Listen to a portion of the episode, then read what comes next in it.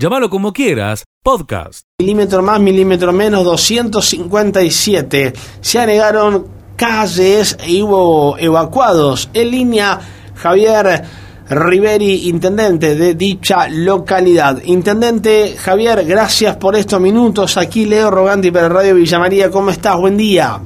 Buenos días, Leo. Eh, muy bien, gracias a Dios, bien. Bueno, primero gracias por, por estos minutos. A ver, eh, todos sabemos, Javier, que creo que ninguna localidad está preparada para recibir tanto milimetraje de agua en cierto periodo de tiempo. ¿Cómo fue lo que ustedes eh, vivieron teniendo en cuenta que se encontró con mucho anegamiento de calles, viviendas y demás? Y sí, como vos lo dijiste, impresionante la cantidad de agua y a su vez nosotros tenemos la contra que al estar en una zona muy llana no tenemos casi desnivel y los, los desagües son mucho más lentos, ¿no? Y entonces el agua no escurre rápido y se, se acumula.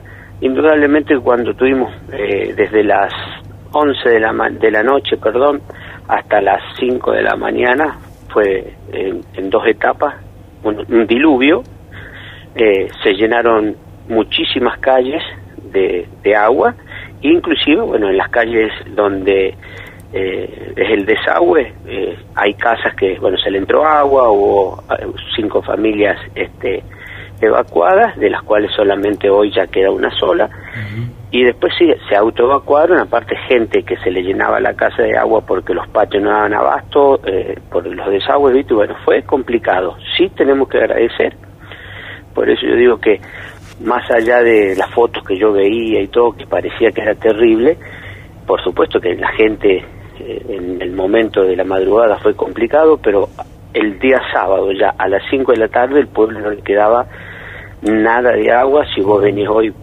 yo te puedo pasar fotos, ya está todo normal, lo que es el pueblo, ¿no? Sí estamos rodeados de agua, del agua que baja de los campos, que el problema cuál puede ser, que si llega a llover en estos días 50, 60 milímetros de golpe, nos va a ser un problemón porque ya el agua no tiene dónde escurrir. Eh, pero no, estamos bien, bien, así que bueno. Intendente, el... tengo entendido que el ingreso un poco del agua eh, era del sector sur de la localidad. Eh, esto, esto es así y, en el caso que así sea o por donde haya ingresado el mayor caudal de, de, agua en el anegamiento, eh, vos recién mencionabas un poco el tema de la probabilidad de que esto pueda pasar. Bueno, se teme que pueda tener calles inundadas, anegamiento de agua en otros costados de la ciudad, de, que de la localidad, perdón, que no hayan sido tan eh, perjudicados eh, este fin de semana. Mira, nosotros creemos que no, por, por la, historia, como se da siempre, ya uno viene estudiando y cómo está preparado. Yo te digo, lo más importante y el problema más grave que tenía Jovita era la zona norte, que cuando venía llovía tuvimos varias inundaciones históricamente, inundaciones, porque esto fue sí, por más, mira, antes inundaba con caer 100 milímetros, 150 de golpe, tenías un metro, metro y medio en el barrio norte en este momento, bueno, en la gestión anterior se hizo una obra eh, mancomunada entre provincia, nación y, la municipalidad, se hizo un terraplén, un alteo, en todo que protege toda la zona norte. Bueno, y eso nos salvó de que tuviéramos hoy Jovita, hoy sí tendríamos un metro debajo del agua. Pero gracias a Dios está, Hicimos obras de contención también por las dudas, con un retro que tenemos acá en el pueblo, no en la MUNI, sino gente particular que, que colaboró para, por las dudas, hacer un, poquito más alto el, terraplén y gracias a Dios el agua en el norte no entró. Fue todo agua, digamos, de la caída de la lluvia, no que entró de, de los campos y eso.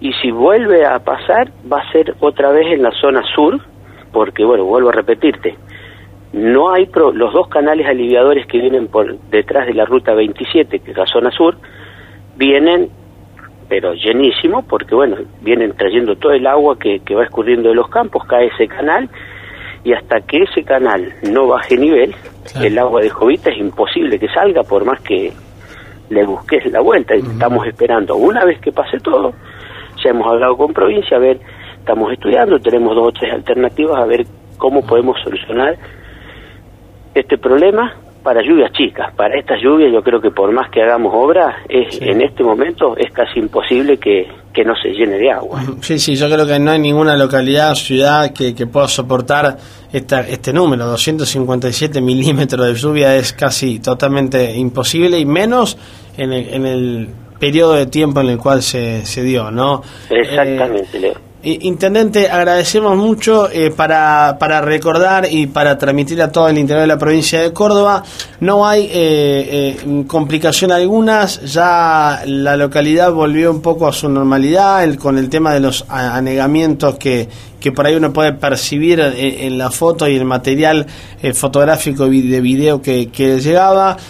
Eh, queda solamente una familia, si no me equivoco, eh, para, para volver a sus casas. Con esto, eh, para cerrar, muchos daños materiales para las personas que, que bueno, han tenido estas complicaciones. Exactamente, o sea, las personas que habrán sido unas 10, 15 familias que son las que están ubicadas en ese sector, indudablemente que se le entró agua, se le echa a perder algunos muebles, viste cómo es todo esto, bueno, ahora estamos desde el municipio y bueno, desde provincia que hemos llamado y la verdad que bueno, nos han comentado la ayuda que va a llegar, o sea, trataremos de solucionarle el problema a la gente, que es lo primordial, y después, como digo, seguir buscando la solución para que esto no vuelva a pasar a este nivel, siempre y cuando no sean los, como vos dijiste, los milímetros de esto, pero que se quede tranquilo. Yo agradezco a muchísima gente que quería ayudar desde muchas localidades vecinas y desde, el interior de la provincia y como les decía, le digo, quédense tranquilo que es complicado, pero está bajo situación y si no necesitamos ayuda no la vamos a pedir porque no vamos a aprovechar la situación para sacar ventaja de nada. Hay gente que lo necesita quizás más que nosotros. Entonces, bueno, eh, mientras no necesitemos, vamos a ver, cuando necesitemos vamos a pedir ayuda como corresponde. Sigue escuchando lo mejor de llamarlo como quieras. Han ocurrido muchas cosas en realidad este fin de semana, pero vamos a destacar la, más importante. En realidad tenemos que hablar de, de un accidente fatal donde perdió la vida un joven de 19 años. Este accidente ocurrió minutos antes de la hora 7, 7 de la mañana, jornada de ayer donde la policía debió llegarse a la ruta provincial número 2, el kilómetro 107, donde había ocurrido un accidente de tránsito fatal, donde por causa que se trata de establecer, un automóvil terminó de impactar contra un árbol siendo conducido por un joven de 19 años con domicilio en la localidad de San Antonio de Litín. Este joven terminó de perder la vida, era acompañado por otro joven de 19 años, 18 años, en el lugar debió llegarse personal de la Policía Científica efectuando las tareas de relevamiento y pericias de rigor. Como resultado del siniestro personal de emergencia médica, bomberos voluntarios pudieron trasladar a los ocupantes de este rodado hacia el Hospital Regional Pasteur, donde personal médico eh, pudo contactar el deceso del joven de 19 años, quien era el conductor, mientras que diagnosticó lesiones de carácter grave para el acompañante. Este es un accidente que ocurrió, reitero, ayer en horas de la mañana eh, sobre la ruta 4, eh, perdón, la ruta provincial número 2, el kilómetro 107.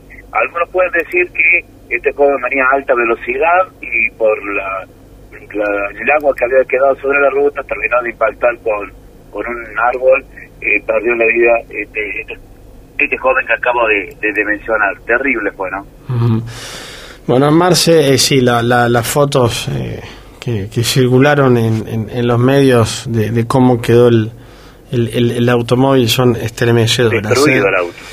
Tal cual. Eh, Marce, bueno, sí, sí, a ver, ¿qué más tenemos? Otro hecho en realidad que, que lo hemos hablado en pandemia, fuera de la pandemia, estos hechos que ocurren eh, por, por en cuanto al tema de la privación legítima de la libertad esto ocurrió en la jornada del día viernes, más precisamente este fin de semana, alrededor de las 15 horas, el personal del destacamento policial de la localidad de Ticino debe llegarse a una vivienda ubicada en calle Córdoba, al 500, allí pudo detener a un hombre por, un por el delito en el marco de un hecho de violencia familiar, un hombre de 27 años, por supuesto, autor del delito de privación ilegítima de libertad calificada.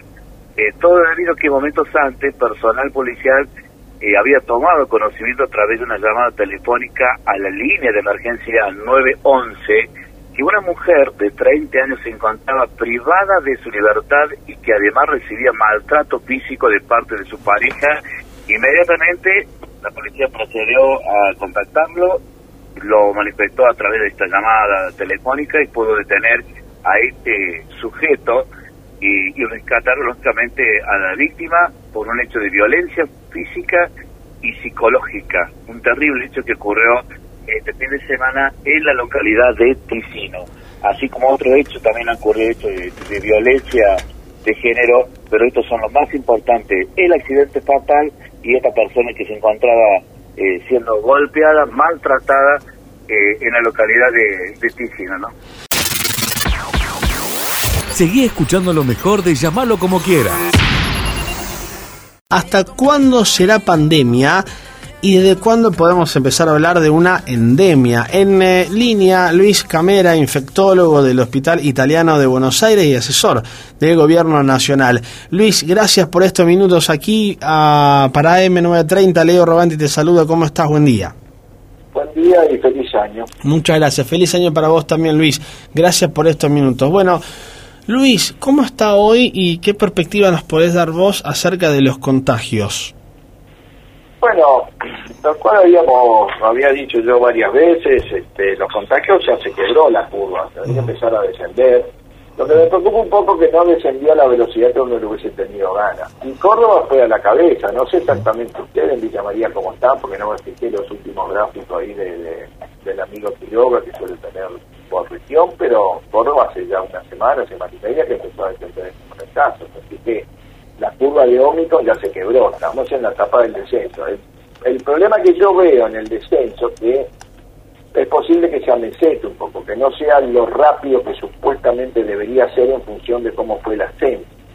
Este, producto de que la gente en los lugares vacacionales perdió totalmente el control de, la, de, los cuidados, si nadie usa el barbijo, en grandes concentraciones de personas, esas personas van regresando a sus ciudades de origen y a sus pueblos y ahí se pueden armar pequeños brotes, ¿no? Van a un lugar turístico, se infectan y regresan con mucha carga viral, mucha gente infectada, y a lo mejor salió de una ciudad de 50.000 habitantes o 30.000 que estaban más o menos sin tanta cantidad de virus y ahí sí puede armar pequeños brotes. Entonces, cabe la posibilidad que todo febrero, en lugar de un descenso rápido, como tendría que haber sido el ascenso de, como fue el ascenso de diciembre, sea un descenso más lento. Y eso va a dar mayor cantidad de casos y ocupación de camas en terapia. Y al mismo tiempo, otra cosa que puede complicar es que el personal de salud nos estamos contagiando mucho. Claro. Entonces ahí va a haber pues, un temor claro y concreto. No es que las camas van a estar llenas, las terapias no van mal, nos quedamos investigados, nada de eso. Pero puede pasar que vaya una guardia y no sé si hay médico de guardia. Eso sí puede pasar. Claro, bueno, eso sí que me preocupa. Bueno, y eso eh, lamentablemente en algunos lugares eh, se, ha visto reflejado el personal eh, de esta primera línea con, con COVID positivo. Quería preguntarte lo siguiente, Luis. Por un lado, el, el efecto verano, ¿lo, ¿lo vamos a ver reflejado a finales de, marzo-abril o la velocidad de contagio que tiene en este caso Omicron, ya lo, lo, estamos viendo reflejado ahora, porque en un momento hablábamos acerca de, bueno, ¿qué pasará? Luego que justamente finalice el verano, las eh, personas, los turistas vuelvan a, sus respectivas localidades, tendremos casos y demás. ¿Eso puede llegar a suceder o todo eso? es lo que te estoy diciendo, que a lo, largo de febrero, que de esas pequeñas ciudades, en lugar de bajar el número de casos a mucha velocidad, se, se amesete. De hecho, las últimas dos semanas estamos un poco amesetados. Yo ya estoy viendo el fenómeno. Claro llegamos a 140, pero vamos a quedar en 110, entonces como que no baja, no baja tan rápido, le cuesta adelgazar, por así decirlo. Entonces, y eso tiene que ver con, con el influjo de gente que regresó de las vacaciones, y básicamente pues no se cuidó, es del mismo uso del barbijo, bueno, no le voy a explicar a ustedes las imágenes que se ven en todos lados, entonces...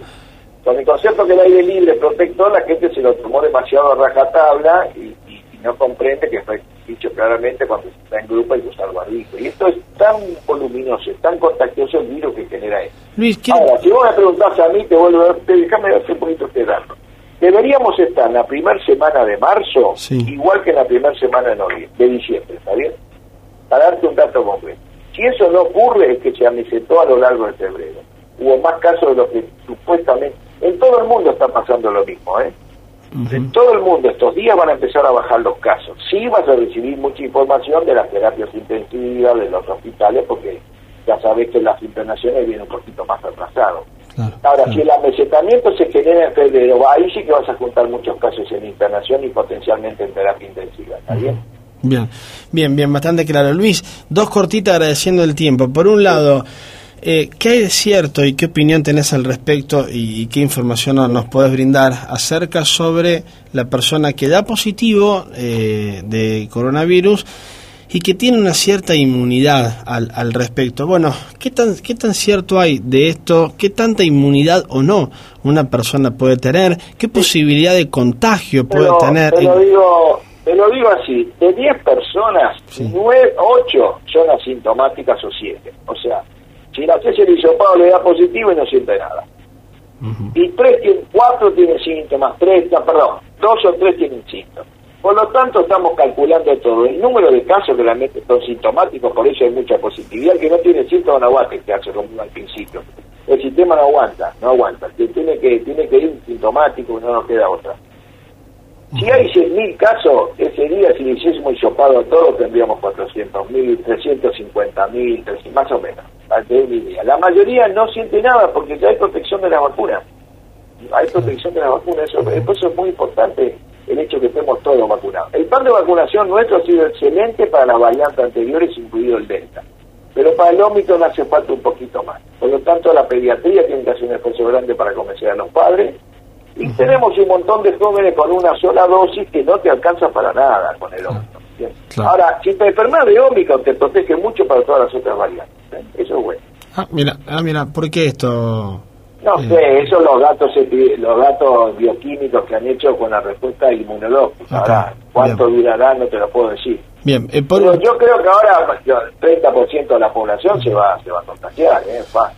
bien, eh, por, por último, Luis, y agradeciendo el, el- el tiempo y tus palabras, eh, la Organización Mundial de la Salud eh, informó que en Europa puntualmente puede pasar a, a ser una, una endemia, eh, muchos títulos aclaran que puede que termine la pandemia en Europa, que pasará a ser una endemia, bueno, ¿qué hay de, de cierto en esto? ¿Qué crees Bueno, que...? eso lo- yo lo vengo diciendo eso. Para mí, con el virus Delta y el Omicron es el fin de la forma pandémica. Después va a quedar como epidemia. Eso no sabemos bien cuánto. Con formas, y, y si llegamos a estar bien vacunados y tenemos un antiviral, yo creo que es una enfermedad para aguantarla, digamos. Me vino el Omicron, me voy a infectar, consulto rápido, me haces un hisopado, me haces un tratamiento precoz, eventualmente un antiviral y, y bueno, algunos pueden terminar mal, pero no habría que hacer medidas pandémicas, ¿comprendes? Estamos cerca de tener que suspender esas medidas pandémicas. Bien, ¿y en Latinoamérica lo mismo? ¿En el corto tiempo? estamos todos juntos, estamos todos a la misma velocidad. Ujú. Hoy hay un fenómeno biológico increíble que está todo el mundo con el mismo virus en el mismo tiempo, con el mismo tipo de evolución. Ah, muy bien, Es ¿eh? una cosa que no pasó con ninguna otra variante. Ujú, Bien, Por otro lado, aunque te parezca mentira, hemos tenido la fuerte, entre comillas, de zafar de la, del Delta. El Delta es, un virus, es el peor de los virus, la peor variante. Aunque estamos vacunados y vamos a estar bien, pues la ola del Delta nos podría dar mucho más daño que esta ola del Omicron. Llámalo como quieras podcast.